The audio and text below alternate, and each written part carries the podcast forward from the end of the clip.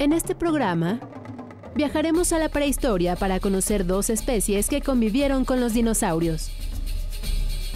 Conoceremos el Volocopter, el auto del futuro. Y disfrutaremos de un exquisito fruto mejorado genéticamente en la Universidad de Tabasco.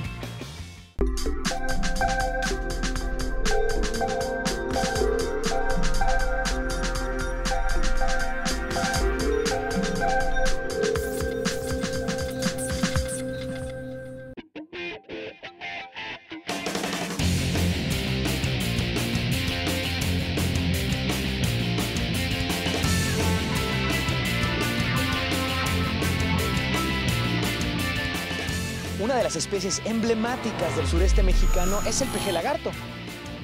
Es un pez de agua dulce que no ha experimentado prácticamente ningún cambio en su fisiología en los últimos 100 millones de años, por lo que se le considera un fósil viviente. Aquí en Tabasco implementan tecnologías nuevas para mejorar el cultivo de este pez. Yo soy Emilio Saldaña y los saludo desde el hermoso estado de Tabasco. Bienvenidos a Factor Ciencia. Este pez abre una ventana al Jurásico. Se le considera un fósil viviente debido a que no ha cambiado en los últimos 100 millones de años.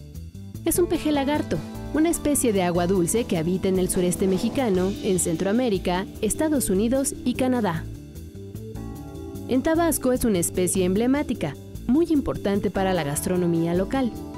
Desde hace 25 años, los científicos de la Universidad Juárez Autónoma de Tabasco trabajan en un método para cultivarlo con la finalidad de garantizar su sobrevivencia.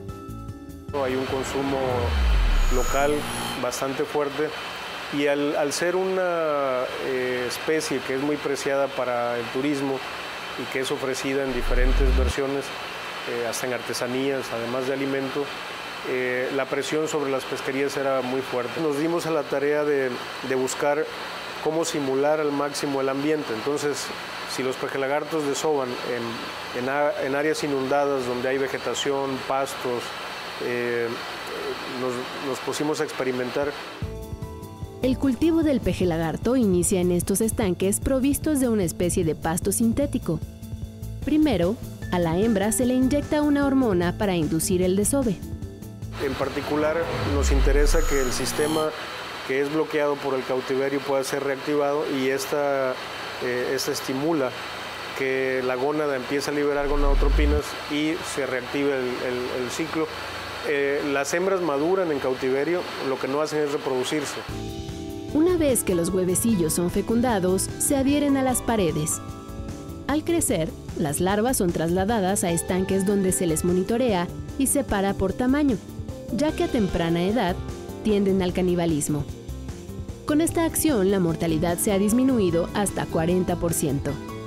Posteriormente se les prepara para una alimentación artificial, resultado de una línea de investigación que duró 10 años. Nosotros empleamos una densidad de 200 larvas y de ahí entran a una estrategia de alimentación que está basada en alimento vivo y una transición a alimento artificial alrededor del día 15.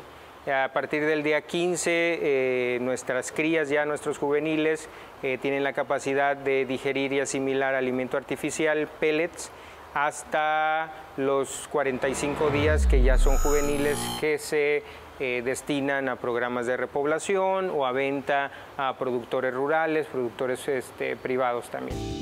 Los expertos han observado que los pejelagartos en cautiverio tienen una carne más suave y con menos olor Además, los ejemplares alcanzan un mayor tamaño. Afortunadamente, el sabor es más suave. Eh, el, el, animal silvestre, por el hecho de vivir en el pantano, de estar consumiendo peces, eh, entre otras cosas, eh, en, en el pantano, tiene un sabor más fuerte que a veces no es muy agradable, sobre todo para la gente de fuera. La finalidad es crear un modelo para hacer granjas donde se cultive este manjar sureño hacia dónde queremos llegar, a tener eh, primero una producción masiva de, de, juveniles que nos permitan mantener las poblaciones silvestres, eh, cuidando obviamente la parte genética de, de las poblaciones naturales, eh, re, repoblar en áreas donde la sobrepesca ha impactado fuertemente estas poblaciones y también generar, liberando un poco de presión generar un método de, acuacultura que le permita a la gente eh, producir organismos que son vendidos en los restaurantes. Estos logros en la investigación científica del peje lagarto también han rebasado fronteras. El método de reproducción aplicado en la Universidad Juárez Autónoma de Tabasco ya fue exportado a Estados Unidos, Guatemala, Cuba y Costa Rica.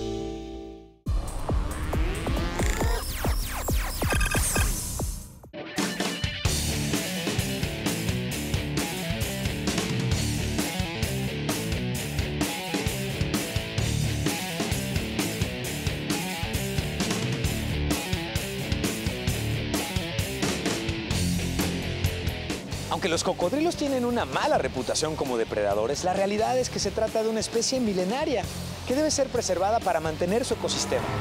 Aquí en Tabasco se trabaja en la reproducción controlada del cocodrilo de pantano en dos vertientes. Una, para introducirlo a la vida silvestre y conservar sus poblaciones. Y la segunda, para desarrollar granjas que sirvan para la exportación de piel y carne. Conozcamos más al respecto. Decenas de ojos amarillos y fosas nasales flotan por los humedales de Tabasco. El cocodrilo es uno de los animales salvajes más peligrosos del planeta. Sus movimientos son impredecibles. Se mueve lentamente observando a su presa y en el momento adecuado abre sus enormes mandíbulas dotadas de unos dientes muy afilados para atacarla. Pero también es una especie muy importante para el equilibrio ecológico. A mediados del siglo pasado, fue presa de la caza furtiva, lo que casi provocó su desaparición. Hasta el 2010, el cocodrilo moreletti o de pantano era una especie sujeta a protección especial, lo que significaba que solo se podían aprovechar los ejemplares criados en cautiverio. Por eso, en la Unidad Juárez Autónoma de Tabasco, desde 1990, se estableció la Unidad de Manejo Ambiental y Vida Silvestre de Cocodrilos de Pantano, Ahí, los investigadores monitorean a los animales desde el apareamiento. Identifican los nidos, extraen los huevos y los incuban en el laboratorio hasta que nacen. Cuando nacen los cocodrilos, los marcamos todos, identificando de qué nido son, quién es su mamá, este, y los ponemos en un estanque de crecimiento y ahí sí todos revueltos. Y ya empieza la, la etapa de crecimiento. Tenemos estanques de crecimiento donde los alimentamos dos o tres veces por semana y se van cambiando según la talla. Los separan por tallas y edades, hasta que crecen lo suficiente para incorporarlos al área de reproducción. Estas acciones ayudan a la recuperación de la especie y a observar las dietas del animal y condiciones de vida que favorezcan su crecimiento. Lo que estamos haciendo es eh, medirlos, ver su condición, cómo comen, cuánto comen, cómo, cómo eh, exploran en el espacio, eh, cómo aprovechan la interacción con otros cocodrilos, cuáles son agresivos, cuáles no. Y toda esta información nos sirve para el manejo futuro. Para saber si, por ejemplo, el tamaño de la madre influye en el crecimiento o a lo mejor la comida o algún tipo de comida es mejor para los cocodrilos que otra. Hacen varias comparaciones este, y saber eh, para pues mejorar el manejo en granjas para saber qué es mejor para obtener un mayor crecimiento, mayor peso, mejor salud. La intención a mediano plazo es abrir granjas de cultivo de cocodrilo y que sea una alternativa productiva de la región, como sucede en otros países. Los investigadores también trabajan en hacer conciencia en la población local sobre el cuidado de la especie, manejo de tortugas, serpientes, cocodrilos e iguanas, y conservación de la vida silvestre en los humedales tabasqueños a través de charlas y cursos de verano.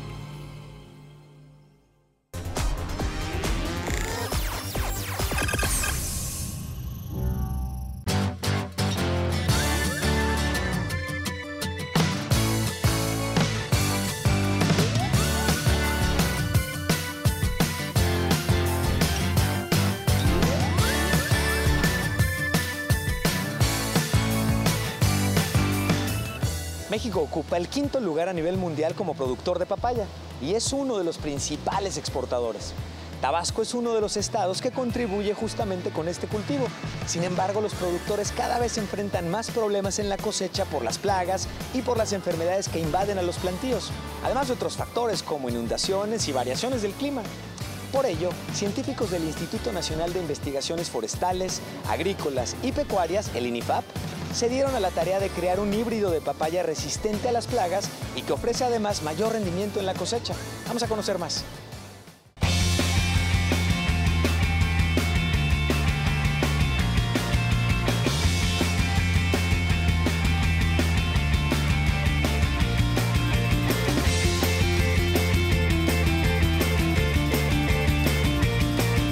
Tabasco ha sido un importante productor de papaya a nivel internacional.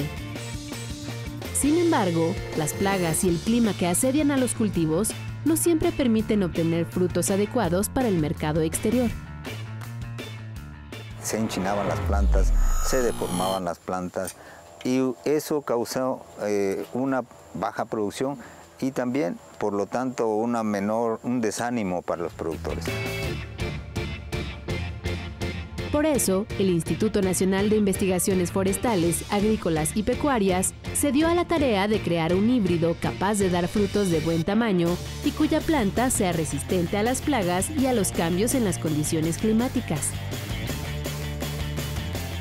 Y al hacer esa cruza con genotipos criollos hace que se adapte a diferentes partes del país. Por lo tanto, eh, en los lugares que se ha probado ha sido un éxito. ¿Y qué es lo que estamos ganando? Que vamos a ir sustituyendo los materiales comerciales por nuevos materiales como este que nosotros estamos sacando. Este genotipo llamado MSXJ tiene como progenitores a la variedad cubana Maradol, de donde hereda su consistencia y tamaño, y la línea criolla de Nacajuca, Tabasco, de la cual obtiene su resistencia a las plagas, enfermedades y a la incidencia de altas temperaturas durante la etapa de floración y fructificación. El resultado ha sido una papaya tipo maradol, preciada por su forma ovalada y que permite además tener una vida de anaquel más larga. Y se tiene que cruzar una planta hermafrodita como esta, ¿verdad? Y una planta hembra como la que está en aquel lado.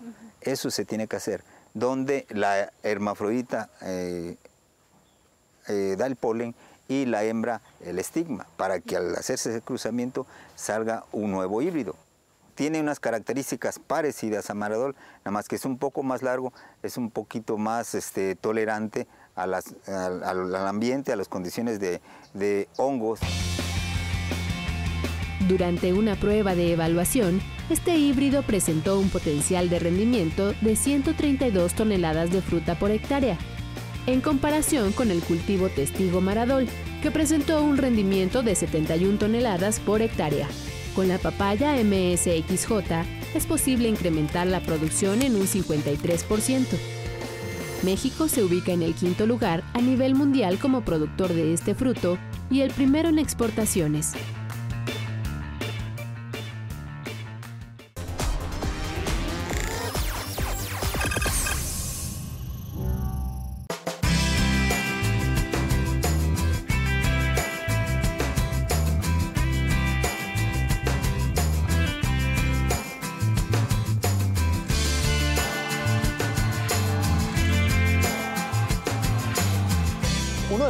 Grandes problemas que enfrentan las ciudades es el asolvamiento del drenaje, que provoca además inundaciones y desbordamientos. Para la adecuada limpieza comúnmente se requiere de una unidad de desasolve más un camión cisterna con agua que permita el saneamiento de los ductos. Con la finalidad de preservar el agua potable, empresarios tabasqueños desarrollaron un camión que reutiliza el agua que fluye a través del drenaje para permitir la limpieza que requieren las redes de aguas negras de las ciudades. Te invito a que conozcamos más a detalle cómo funciona esta tecnología de reciclaje. En la búsqueda de una solución tecnológica para ayudar al ahorro del agua durante las tareas de desasolve, una empresa mexicana desarrolló un camión de vanguardia. El llamado Ecomaestro es una unidad de limpieza de drenaje que en su interior cuenta con un sistema de filtros que separa el agua de los desechos como lodo y basura. Dentro de la unidad, limpia el agua residual para reintroducirla en el drenaje.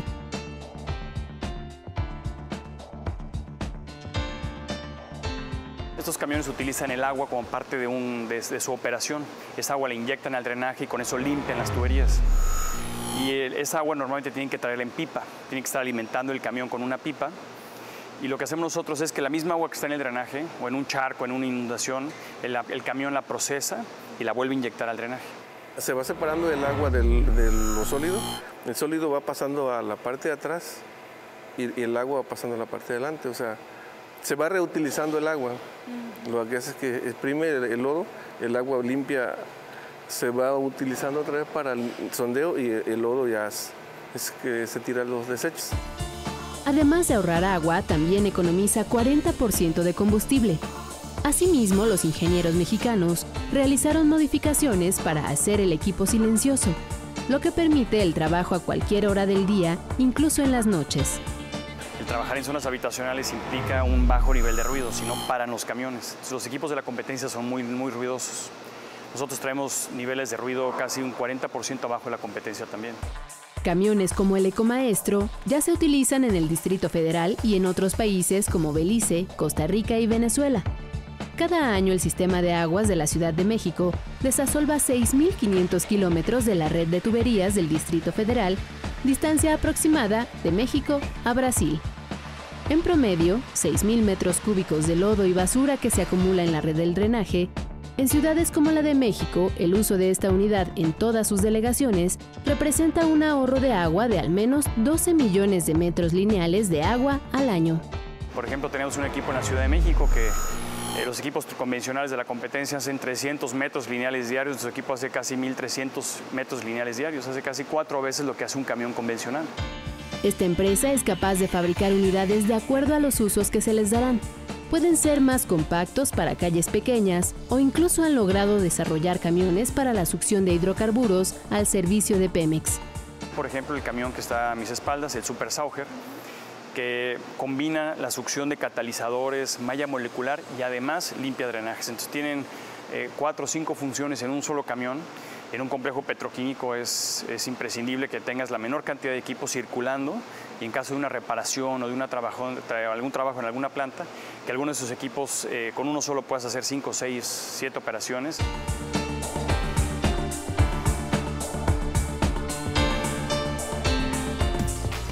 Les recuerdo que seguimos recibiendo sus inquietudes y sus preguntas sobre cualquier tema relacionado con ciencia y tecnología. Vamos a ver ahora una de las preguntas más interesantes que nos hicieron esta semana y escucharemos la respuesta en voz de un especialista. Hola, yo quiero saber qué es la ciudad del conocimiento. Eh, eh, es un sueño que, cobra eh, este, realidad en la medida en que avanza. Es, decir, el gobernador Francisco Olvera Ruiz, cuando lo plantea, bueno, empieza como si era un, parque, desde un parque industrial hasta un parque educativo o, un tecnopolo. Finalmente todo esto fue este, sumando, sumando, hasta que podemos concebir el proyecto de la ciudad del conocimiento, donde la cultura, el conocimiento, la economía, la innovación, la investigación se suman para hacer una comunidad ya disponemos de 178 hectáreas físicamente aquí a un kilómetro de, estas, de esta instalación. Ya disponemos de edificios para ubicar la primera parte del Politécnico, 60 hectáreas donde estará el Politécnico y el resto donde estará la Universidad Autónoma de Hidalgo, donde, donde estará el Centro de Innovación Textil y del Vestido, donde estarán otras instituciones donde habrá también parte de, zonas verdes, zonas habitacionales, zonas comerciales, un centro de, convenciones, un conservatorio, tenemos una universidad de la música, pero queremos hacer la conservatorio. Es decir, hacer realmente una ciudad del conocimiento donde los científicos, los investigadores y los estudiantes convivan en, en una forma de vida pues, moderna.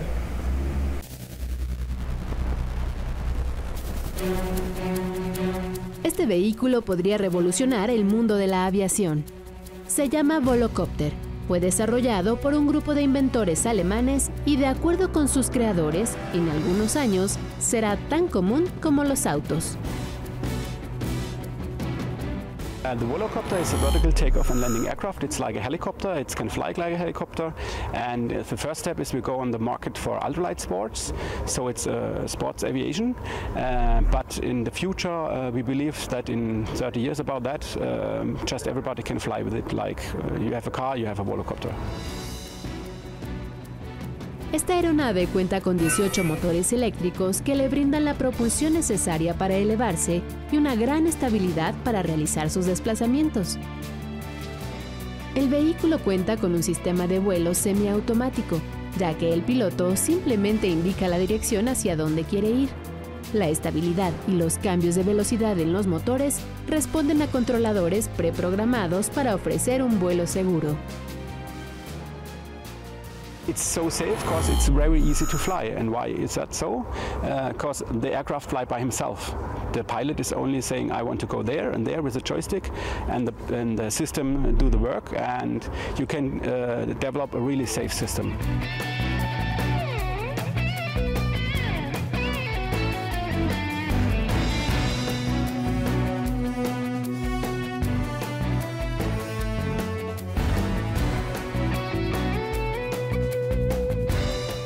Momento, este dispositivo solo es capaz de volar durante 20 minutos. Sin embargo, sus desarrolladores esperan que la capacidad de las baterías pueda mejorar en el futuro para ofrecer viajes largos.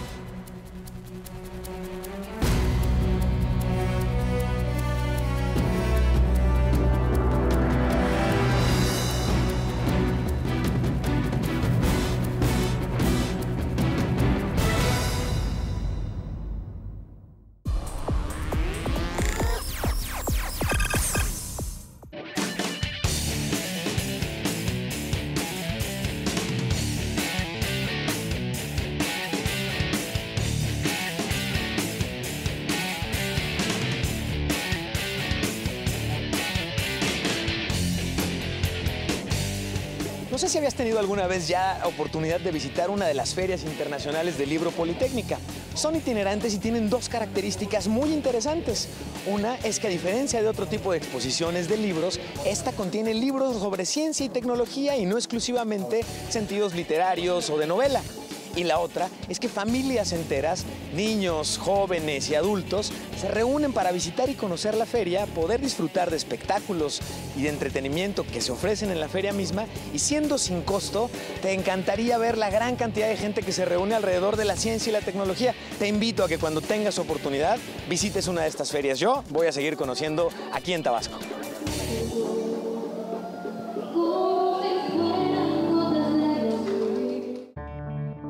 Este es Tlaloc II, el robot mexicano que exploró la pirámide de Quetzalcoatl en Teotihuacán y descubrió tres recámaras. Fue construido por Hugo Armando Guerra, un ingeniero egresado de la ESIME Azcapotzalco del Instituto Politécnico Nacional. Su desarrollo tecnológico estuvo presente en la Feria Internacional del Libro Politécnico. Esta feria es especial porque es la única itinerante en México cada año recorre varios estados de la República llevando libros científicos y técnicos a las plazas públicas. En cuatro años hemos recorrido ya todo el país. En tres años nos visitaron 1.150.000 visitas. Esto da un promedio de 28.000 visitas por feria promedio en todo el país. Además de los libros editados por el Politécnico, la feria cuenta con la participación de 370 casas editoriales y más de 300.000 títulos. Asimismo, las encuestas que levantamos en la FIL, en nuestra propia feria, nos dicen que el 80% de los visitantes a la FIL del Politécnico es la primera vez que asisten a una feria de libro. Esto quiere decir que nosotros estamos atendiendo a un sector social muy necesitado de lectura. En su edición 2013, la feria contó con la participación de Uruguay como país invitado. Actualmente, con base en las instrucciones de la directora general, estamos cubriendo ya el 94% del territorio nacional, con excepción de San Luis Potosí y Nayarit. Los demás estados de la República ya tenemos presencia, o bien con los centros de educación continua, o bien con los centros de investigación, o con las unidades interdisciplinarias que se han instalado actualmente en Guanajuato y en Zacatecas. Y esta feria del libro del Instituto Politécnico tiene una particularidad que es itinerante. Y entonces visitamos las entidades de la República en donde nos lo solicitan o bien en donde ya se tiene programado. Y en esta ocasión eh, el Estado de Tabasco nos solicitó la presencia del Instituto Politécnico Nacional a través de la Feria Internacional del Libro Y bueno, pues aquí estamos en esta Plaza de Armas que fue la sede para la 32 edición de la Feria Internacional.